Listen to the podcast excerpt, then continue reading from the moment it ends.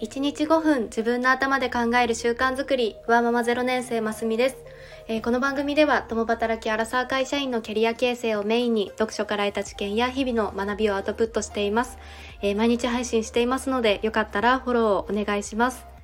えーいかがお過ごしでしょうか、えー今日は3月3日でひな祭りでしたね。の我が家は息子なのでまあそれらしいことはできていないんですがえー前もお話ししたんですが私は姉がいる2人姉妹での自分が小さい頃なんかひな人形のこうセットみたいなのにこう姉のこう名前が書かれたこう表札みたいな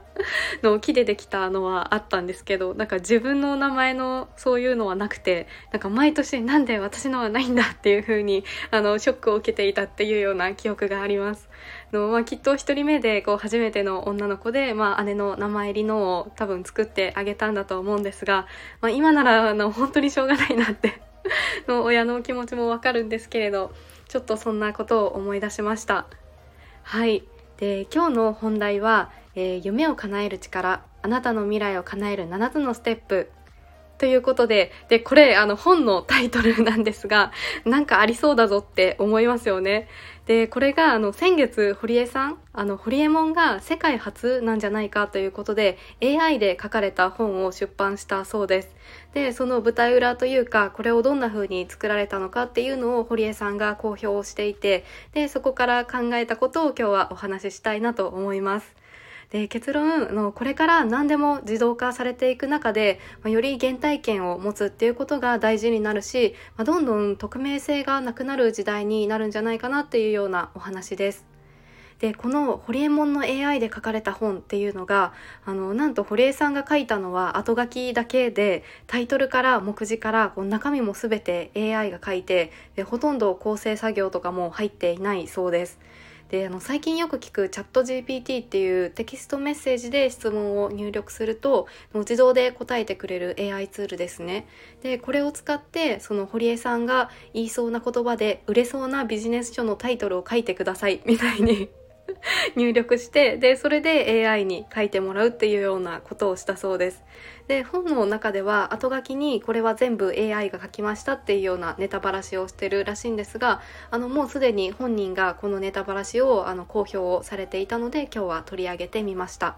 でこの本っていうのが全部で70ページしかなくてで価格は280円で Kindle 出版をされていてなので、まあ、目的はその中身の読み応えとかにその価値提供を置いているわけではなくてその世界で初めての AI でビジネス書を書いて出版するっていうようなことがあの目的だったとは思います。目的がどこかっていうのは大事だと思いますが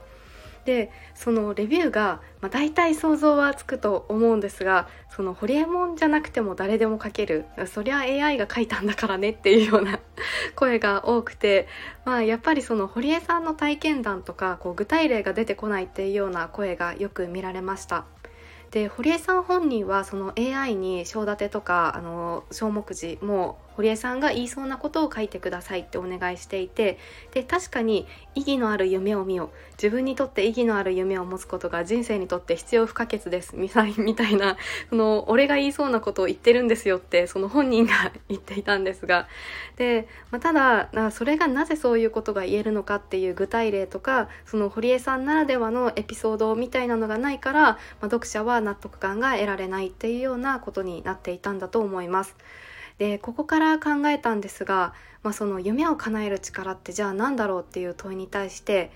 夢を叶えるステップは7つあって夢を大きく持て目標を明確にせよ行動を起こせみたいに 羅列されたとしたらあうんまあそりゃそうなんだけどっていう風に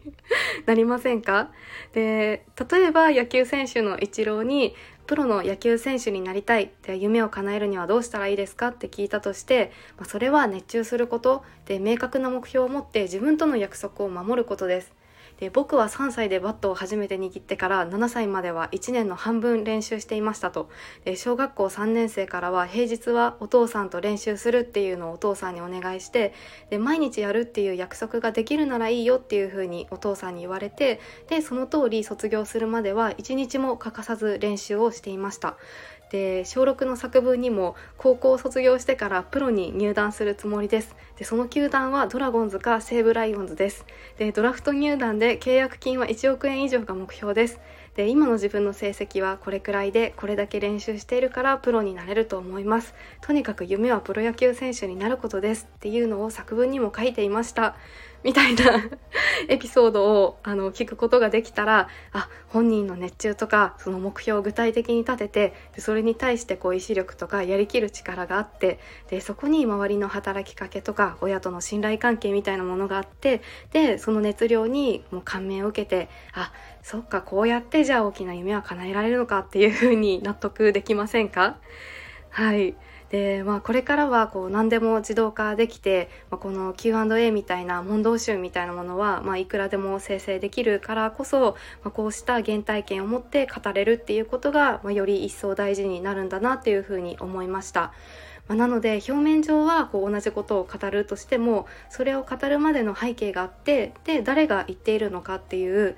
そういう意味ではあのより匿名性っていうのはなくなって、まあ、ちゃんとその誰がっていう個人がこう名前を挙げて発信していくっていう世界観になるのかなというふうに思いました。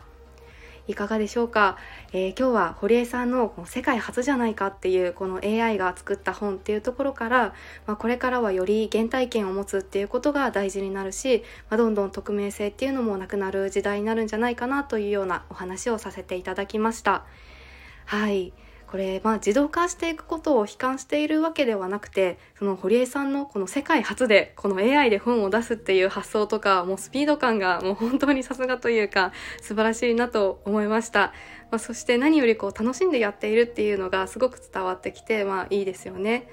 はい。それでは、えー、今日のお話に何か気づきがあったと思っていただけたら、いいねボタンやフォローもしていただけると嬉しいです。えー、お聴きくださり本当にありがとうございました。それではまた明日の放送でお会いしましょう。